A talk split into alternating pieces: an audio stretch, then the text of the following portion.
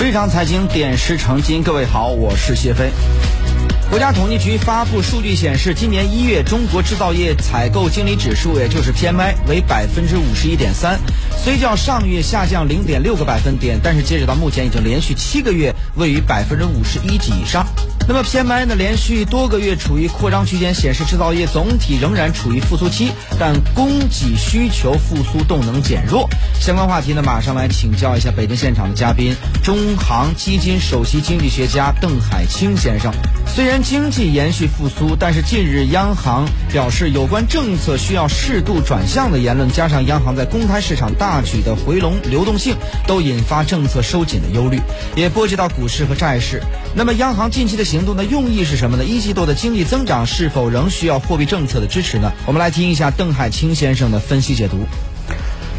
呃，近段时间中国央行的货币政策的操作，其实确实有点比较出人意出人意料，也出出乎市场的意料。因为实际上我们可以看到，自从去年十二月份中央经济工作会议明确了二零二一年的中央货币政策的主基调是这个合理充裕。精准适度的这么一个就是表述之后，那么中国的货币市场利率其实一度是非常的宽松的，一直到了一左右的这个水平。那么这个甚至在市场上已经出现了中国央行可能需要降准的这种讨论的声音。那么这样一种这么一种。偏深的环境到今年一月底的时候，突然变成一个回收流动性，导致货币资金价格出现了近四年以来的新高的这么一个水平，这个有点出乎意料。但这背后的原因可能更不是出在货币政策本身上，而是出在了一个就是可能有一些现实的因素，使得央行的官员对于。货币政策转弯的这个表述重新重新提出来，对市场产生比较大的一个影响。那么，其实我们感受到的一个最重要的一个变化，可能主要是三点。第一个的话呢，是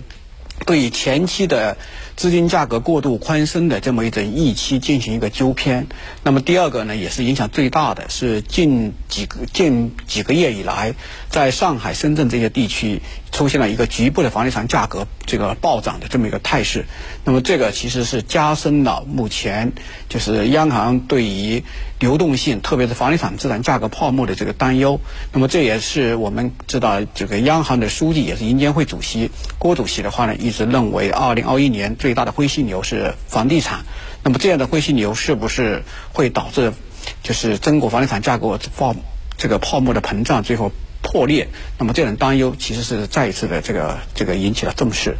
那么第三个的话呢，是我们可以看到，呃，目前央行的货币政策主要是想引导资金的话投向中小微企业，投向实体经济。但是实际上我们可以看到，在每年的一组大量的商业银行。如果是觉得这个投资中小企业的这个动力不足的情况之下，往往会采取存票据的方式来维持自己的合约贷款规模。那么实际上，央行通过拉高短端资金的价格的这么一种波动，那么有一定程度上来讲有遏制商业银行在目前这个环境之下，引导他们的话加大实际上的向中小企业的这个就是小微企业的信贷投放，而不是走向票据市场的这个冲规模。